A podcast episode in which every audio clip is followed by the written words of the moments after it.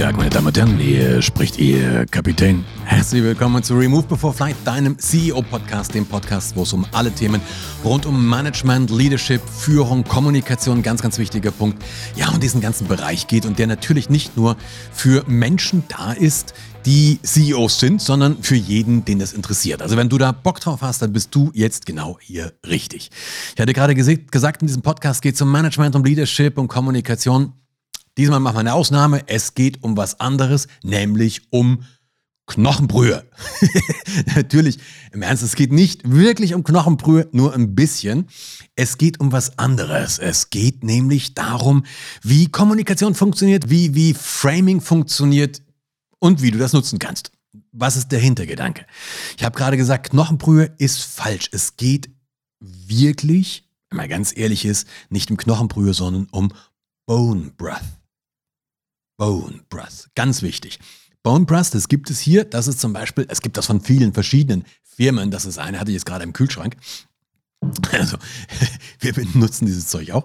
Aber Fakt ist, Bone Breath heißt übersetzt Knochenbrühe. Ja? Das heißt nichts anderes, aber das ist es. Ja? Es ist am Ende des Tages. Das gibt's auch schon immer. Knochenbrühe hat man schon immer gemacht. Also wenn du ein bisschen was von Kochen weißt, wenn du da Bock drauf hast, dann weißt du, das ist die, das ist die Basis eigentlich eine Knochenbrühe von jeder nicht vegetarischen Soße, von jeder Suppe macht man Brühe irgendwie dran.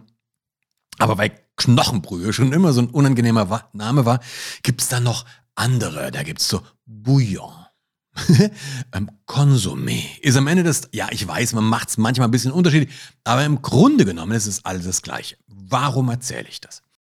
Ich erzähle das tatsächlich, weil dieses Thema, diese Bone Broth, ähm, berichtigt mich, aber das ist etwas, was es vor ein paar Jahren in dieser Form in deutschen Supermarkt oder auch Bio-Lädenregalen noch nicht gab. Es gab Brühwürfel, es gab Instant-Brühe und so. Es gab auch manchmal richtige Brühe, ne? so ein Fond nannte man das früher. Das war ein Knochenfond zum Beispiel, das gab's, aber Bone Broth nicht. Das war also ist eine Welle, die ist rübergekommen und mir ist das so, dieses Thema, über was ich mit euch reden will, ist mir, ist mir aufgefallen, als ich tatsächlich im, bei uns im Biomarkt stand und mal wieder, ich gucke immer gerne in die Einkaufswagen von anderen Menschen. So ein ja, ist so eine Macke von mir. Ich gucke da gerne, überlege mir, was essen die, wie essen die, wie kochen die. Und ich sehe regelmäßig eben tatsächlich diese Bone Breath in den Einkaufswagen. Aber der Rest, der da drinnen liegt, das sieht jetzt nicht irgendwie unbedingt so aus, als würden die wirklich kochen. Also da sind dann halt fünf Salatblätter oder irgendwelche Fertiggerichte und diese Knochenbrühe. Ähm, die, das Zeug ist nicht schlecht. Das ist wirklich, wenn du kochst, tatsächlich, ähm, wenn du jetzt irgendwas machst und, und das da dran gibst, wenn du jetzt ein Chili machst zum Beispiel und da diese Knochenbrühe, das schmeckt wirklich gut. Also das Zeug ist wirklich gut. Nochmal, es gibt auch viele, viele andere Firmen, ich werde nicht von denen finanziert, nur, wie gesagt, die hatten, ich denke gerade, es wäre mal lustig, wenn ich von einem Knochenbrühehersteller finanziert werden würde. Aber wir hatten diese eben im äh, Kühlschrank. Der, der Knackpunkt ist, wenn du das Zeug ein bisschen googelst dann, und, und wenn du dir die Frage stellst, wer kauft das, dann mutmaße ich jetzt mal, dass das nicht unbedingt die Leute sind, die die zum Kochen verwenden. Also als klassisches, als klassische Zutat für eine, als Basis für eine Suppe oder für eine Soße oder was auch immer. Wenn du es ein bisschen googelst, dann siehst du auch, der Hersteller äh, verkauft das Zeug in 5-Liter-Kanistern. Also selbst wenn du relativ viel kochst, als Basis für Soßen brauchst du keine 5 Liter, bevor die abgelaufen sind. Das heißt, man macht da was anderes damit. Und das ist das Spannende. Dieses Produkt, wenn du es ein bisschen googelst, dann wirst du sehr, sehr viel über Health und Gesundheit und Wohlbefinden, Verdauung und so weiter hören. Das heißt, die Leute kaufen das Zeug nicht, um es zum Kochen zu verwenden, sondern sie kaufen es, um, ähm, weil sie sich davon eine, eine äh, weiß ich nicht, Belebung des ihres Gastraltraktes erhoffen, weil sie sich, was weiß ich nicht, eine, eine keine, ich weiß nicht. Also alle mögen, musst du mal googeln. Ich bin jetzt nicht so der, der, der, kenne mich damit wirklich zu wenig aus. Ich maße mir auch beim besten Willen nicht an, um zu beurteilen, ob das, ob das stimmt oder nicht. Weiß ich nicht. Keine Ahnung. Ich weiß, es schmeckt gut. Ja, du kannst es gut zum Kochen verwenden. Aber ob das jetzt wirklich einen gesundheitlichen Effekt hat, wenn du jeden Morgen als erstes eine Tasse Bone Broth nicht Knochenbrühe, das würde nicht funktionieren, sondern Bone Broth trinkst. Ich weiß es nicht. Das Spannende ist aber, wie konnte das kommen, dass so ein Zeug so eine, so ein, so ein, so ein Hype erfährt. Und das ist eben gar nicht, das ist, das ist, das ist gar nicht der Punkt, wie gesagt, ähm, dass es zum Kochen verwendet wird, sondern es wird mit etwas anderem assoziiert. Und darauf möchte ich eigentlich raus. Nochmal, wie gesagt, das Zeug ist gut zum Kochen, aber Es wird im Normalfall nicht zum Kochen gekauft. Vielleicht wäre man dann auch nicht bereit, diesen Preis dafür zu bezahlen. Ist ja nicht so ganz billig. Wir assoziieren dann mit etwas anderes. Und zwar die Kunden, die das, die das Zeug kaufen. Wenn, weiß nicht, ob du das kaufst, keine Ahnung. Ja, aber wenn du es kaufst, dann assoziierst du wahrscheinlich auch so irgendwas wie Gesundheit, Wellness, Beauty, irgend sowas dazu. Also du hast irgendein anderes Bild im Kopf und dieses Bild hat nichts mit Knochenbrühe zu tun, sondern eben irgendwas anderes. Wenn ich da Knochenbrühe für ihr strahlendes Äußeres, würde es wahrscheinlich keine Sau kaufen. Das ist das Prinzip. Du merkst schon wieder, ich habe da einfach Spaß dran. Ich, nochmal, ich lästere gerade, das will ich aber eigentlich gar nicht, weil ich finde es einfach nur interessant, welches Prinzip, welches kommunikative Prinzip steckt dahinter. Und das Prinzip, was dahinter steckt, ist ein ganz einfaches, dass Sprache nicht eindeutig ist. Das ist sie nie. Das ist sie niemals. Sprache ist, ein, Sprache ist ein mehrfacher Übersetzungsprozess. In meinen Seminaren habe ich das immer so erklärt, dass ich gesagt habe, beschreibt mir mal das Gefühl Hunger. Und dann kam irgendwas, dann haben sie vor sich hingestammelt. Also ja, Hunger, äh, Lust, was zu essen. Ja, aber wie ist das? Dann haben wir gesagt, stell dir vor, es kommt so ein kleiner Außerirdischer von, außer, von Alpha Centauri. Er hat keine Ahnung, was Hunger ist. Der kennt die männliche, nicht nur männliche, sondern die menschliche Anatomie. Das, darüber kennt er sich aus. Was Hunger ist, weiß er nicht oder es nicht oder sie nicht. Ja? Also beschreib's mal. Und du hast eine Idee, es ist wahnsinnig schwer. Weil was ist? Wir, wir, wir tun es immens schwer. Warum, wenn du es nicht beschreiben kannst, warum wissen wir trotzdem, warum weißt du, was ich meine, was, was, was ich meine, wenn ich sage, ich habe Hunger? Du weißt es der, weil du auf eine Referenzerfahrung von dir zurückgreifst. Das heißt, du greifst auf einen inneren Zustand, ein inneres Bild, ein inneres Gefühl, was auch immer, zurück, das du von dir kannst und tust jetzt so, als würde ich mich so fühlen, wie du dich fühlst, wenn ich Hunger habe. Das unterstellen wir jetzt einfach.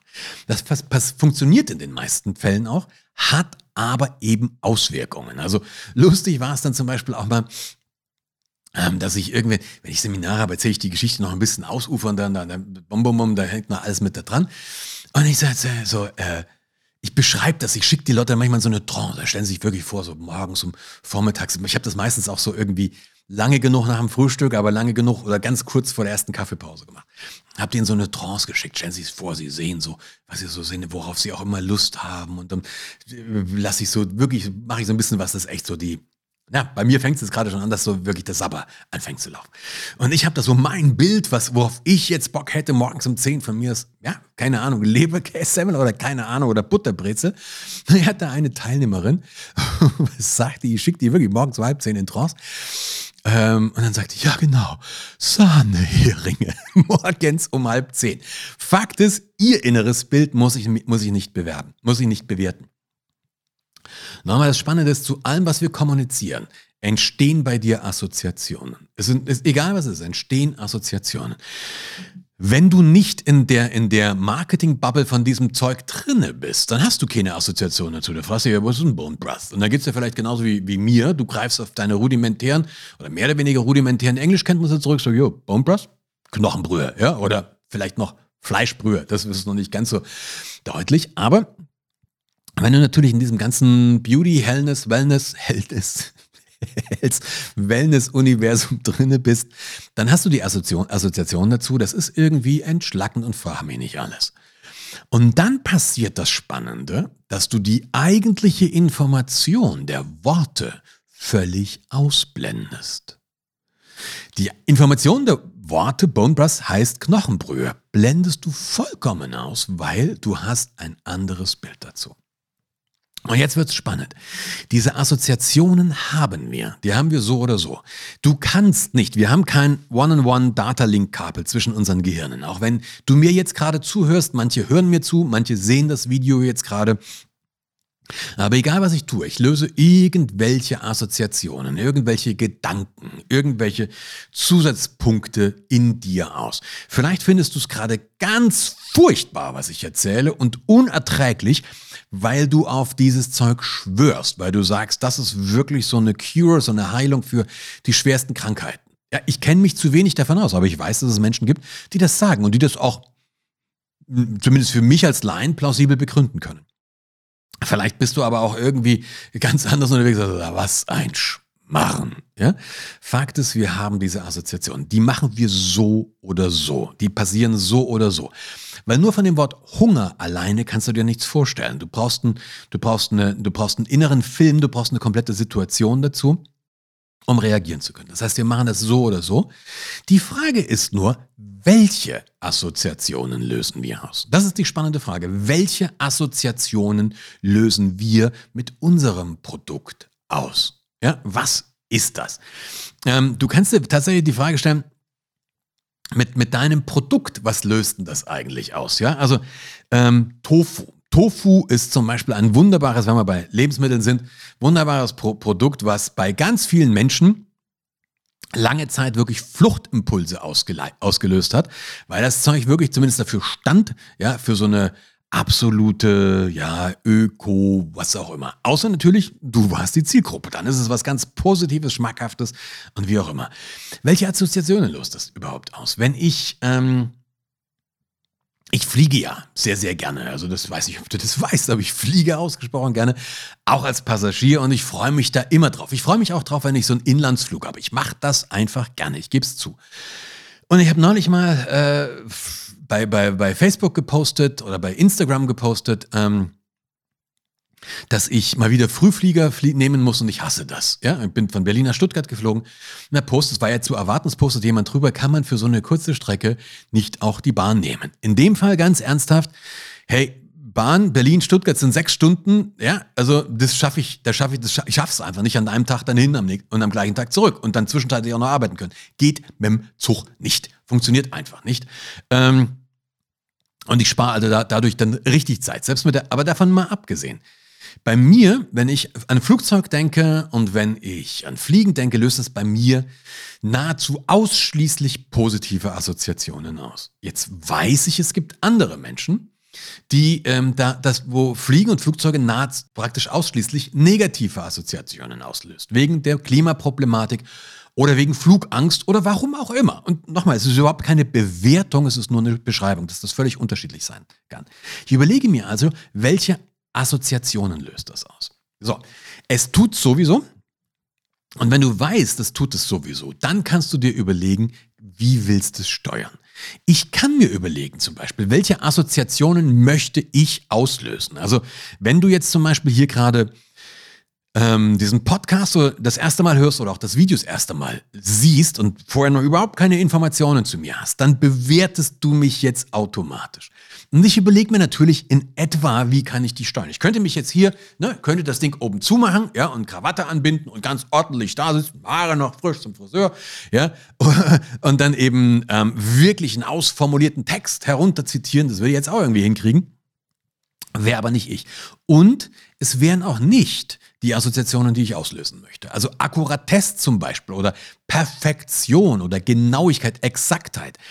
Das wäre ein Versprechen, was ich nachher eh nicht einhalten kann. Also überlege ich mir doch lieber, welche Assoziationen möchte ich auslösen. Und da bringe ich euch ein Beispiel, wo das in meinen Augen immer schief läuft. Wir, wir reden viel über nachhaltige Energien oder auch über neue Technologien. Und zum Beispiel autonomes Fahren. Autonomes Fahren oder ebenso, ja, wär, wäre ja eine ganz, ganz sinnvolle neue Technologie. Aber Elekt sowohl Elektro Elektroautos, inzwischen gibt es die in Serie, aber die ersten Elektroautos, und jetzt wiederholt sich das Ganze mit den Fahrzeugen, die autonom fahren, die sind alle potthässlich. Also die sind durchgängig hässlich. Elektroautos, die, die waren ewig waren die potent hässlich, bis der Herr äh, Musk gekommen ist mit Tesla und sich einen existierenden Sportwagen genommen hat, ja, und die Karosse, Karosse runtergeschraubt hat, nämlich von einem Lotus in dem Fall, und das auf sein Fahrgestell geschraubt hat. Also dem war klar, er muss das Ding attraktiv machen, er muss es emotional machen. Und was ich nicht verstehe ist, warum ich ein Produkt designen will, wo ich weiß, ich gehe da eh auf Widerstände, weil die noch nicht gewohnt, weil das Ding noch nicht gewohnt ist. Ich muss erstmal Widerstände, ich muss Vorbehalte überwinden und dann mache ich es potthässlich. Wenn du dir diese Dinge anschaust, egal welche, dann kommst du dir vor, als wären wir im Teletubbyland. Seid mir nicht böse. Das geht doch schöner. Wenn ich das wirklich durchsetzen will, dann muss ich etwas machen, wo die Leute Emotionen dazu bekommen. Nicht sagen, was ist denn das für eine komische Knolle? Ja, das muss attraktiver sein. Also, welche Assoziationen löst du aus? Und das, was das Interessante ist, die Geschichte entsteht immer im Kopf deiner Zuhörer. Du kannst noch eine, noch, die, die Technologie, da ist autonomes Fahren ein super Beispiel dazu, aber diese Knochenbrühe eben auch. Die Technologie kann brillant sein. Die kann brillant sein. Die Story dazu entsteht im Kopf deiner Zuhörer. Und wenn die das einfach hässlich und ungelenk finden, dann werden sie keine Motivation haben, irgendwas für diese Technologie zu tun. Punkt. Ob uns das gefällt oder nicht. Eine Story entsteht so oder so und zwar im Kopf deiner Zuhörer. Und hier müssen wir wieder weg. Du kannst verliebt in dein Thema sein. Das solltest du bitte schön auch. Du kannst begeistert von deinem Thema sein. Deswegen muss es mir noch lange nicht schmecken.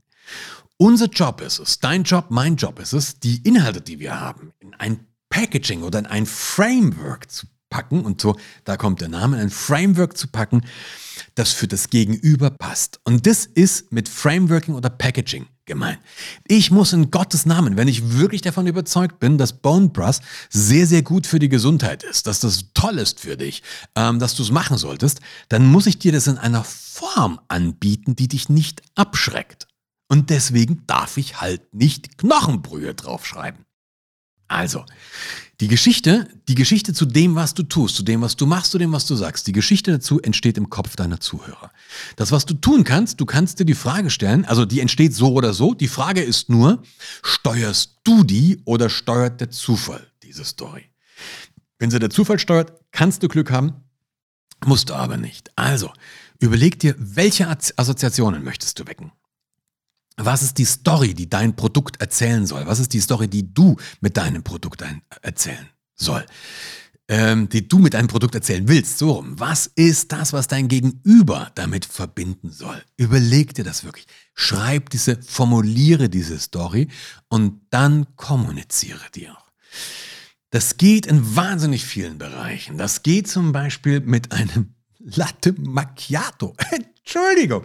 Ich habe noch nie erlebt in Italien, in Italien, ich habe noch nie gesehen, dass ein Italiener in Italien ein Latte Macchiato bestellt. Ich habe das regelmäßig gesehen, dass irgendwelche Deutschen in Italien ein Latte Macchiato bestellen und dann sehe ich re re regelmäßig Baristas, die die Augen drehen.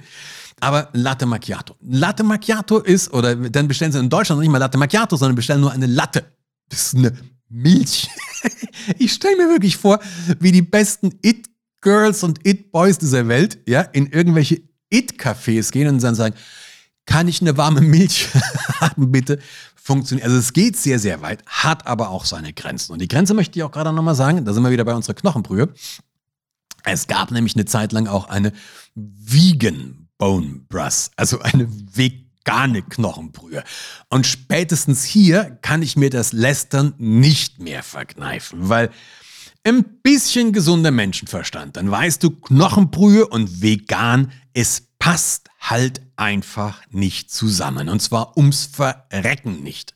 Ja? Eine vegane Knochenbrühe ist eine Gemüsebrühe oder ein Pilzfond oder weiß der Geier was, aber eben keine Vegan Bone Press. Ich habe das, bevor ich, äh, als ich den Podcast hier vorbereitet habe, habe ich das mal gegoogelt. Ich habe das, das Produkt jetzt zumindest spontan nicht mehr gefunden. Wenn du es findest, dann kannst du äh, super gerne ein Bild davon jetzt in die Kommentare einfügen. Wenn du nochmal ein Bild von dieser, von dieser Bone Brush vom Biorind, das steht übrigens auch drüber, Knochenbrühe vom Biorind, das steht inzwischen auch drunter. Ähm, dann kannst du gerne auf mein Instagram-Profil äh, schauen. Ich werde natürlich einen Post machen, wo ich das auch dieses Bild ziehe. Das kannst du dann gerne sehen. Ähm, wenn du Lust hast und du hörst diesen Podcast, kannst du logischerweise den YouTube Kanal dir anschauen. Da werde ich das Video veröffentlichen und noch viele, viele andere Videos äh, dazu natürlich auch. Wenn du Bock hast, jetzt gerade eben schon gesagt, geh sehr, sehr gerne auf den Instagram-Channel. Ähm, Freue mich da auch über, über, über ein Abo. Kannst du dir die Sachen anschauen. Auch da kommt noch jede Menge Info dazu. Ansonsten überleg dir doch einfach, was löst du in deinem Umfeld aus? Was möchtest du hinterlassen? Und gefällt dir das oder wie kannst du es gegebenenfalls anders machen? Dabei wünsche ich dir viel Spaß. Ich freue mich, wenn wir uns bald wiedersehen bzw. wieder, bald wieder hören. Lass es dir gut gehen und bleib vor allen Dingen gesund. Bis bald.